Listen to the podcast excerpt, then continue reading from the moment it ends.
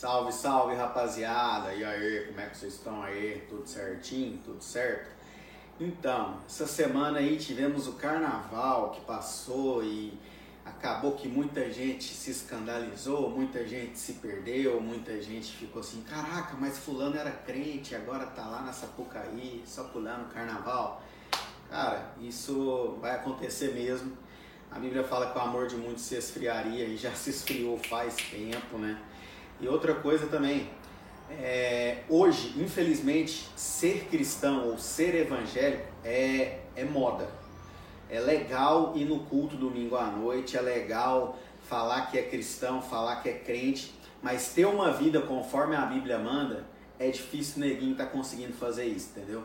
É só ali por causa das menininhas, por causa do, do happy hour, após o culto, a galera vai mais para a igreja, não é nem por querer buscar a Deus, mas é porque vai ver os irmãos e vai depois vai vai comer um lanche, vai fazer alguma coisa, vai confraternizar depois do culto.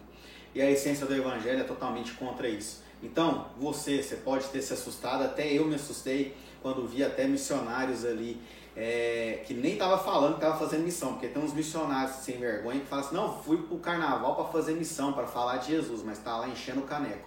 Então, tá errado. E às vezes você vê até pessoas que se diziam missionários, se diziam evangelistas, mas que também estavam no carnaval aprontando, aproveitando, porque a vida é só uma, né? Então tem que aproveitar. Não, tá errado, mano.